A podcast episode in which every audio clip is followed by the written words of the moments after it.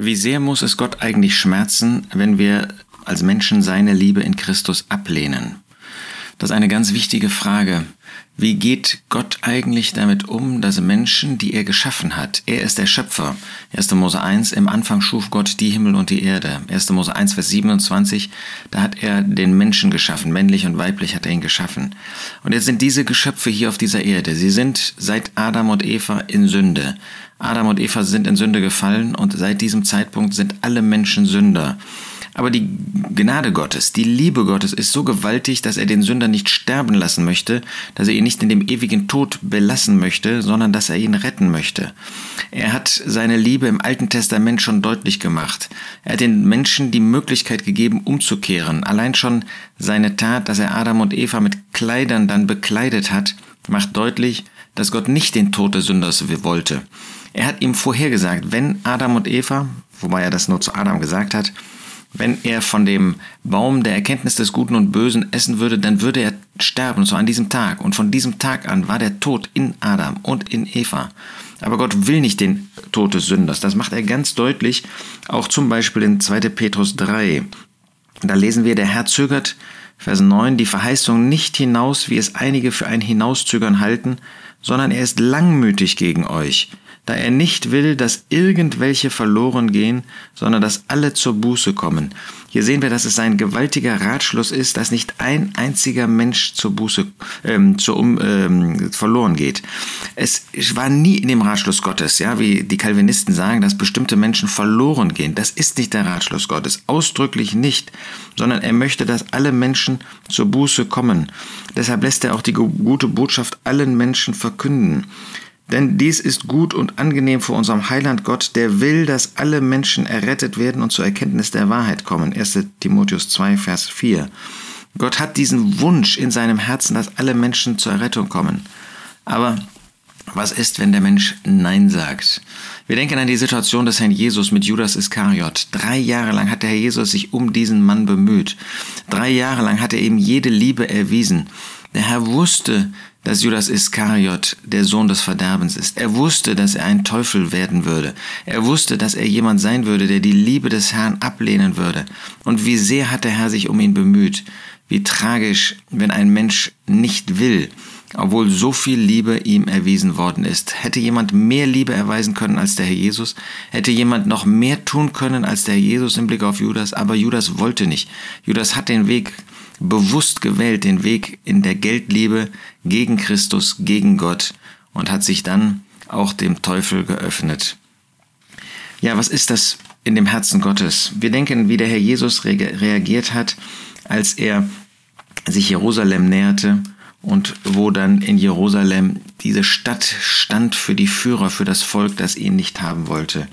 Wir lesen in Lukas 19, Vers 41, und als er sich näherte und die Stadt sah, weinte er über sie und sprach, wenn du doch erkannt hättest und wenigstens an diesem deinem Tag, was zu deinem Frieden dient.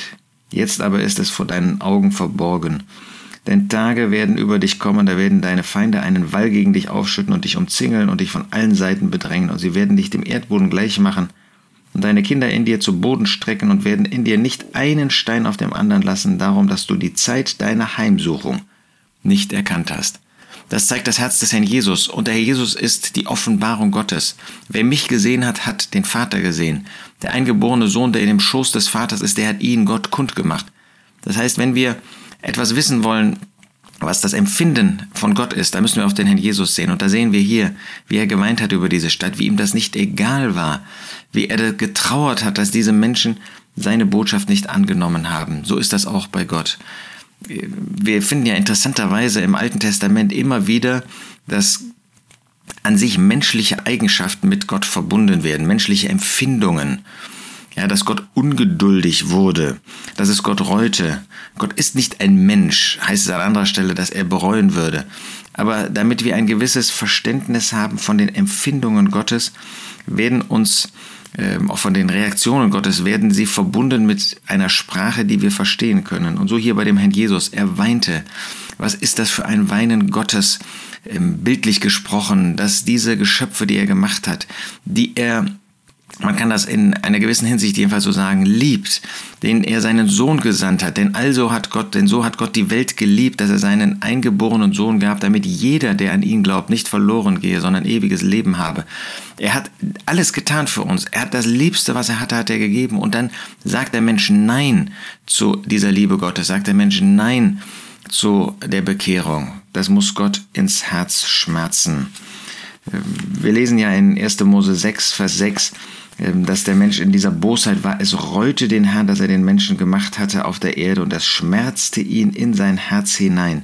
Da sehen wir etwas von den Schmerzen Gottes, dass der Mensch sich von ihm abgewendet hat. Das tut Gott in, in dieser menschlichen Sprache, das tut Gott weh. Wir lesen umgekehrt in 2. Mose 32, da geht es um das Volk Israel, Vers 14.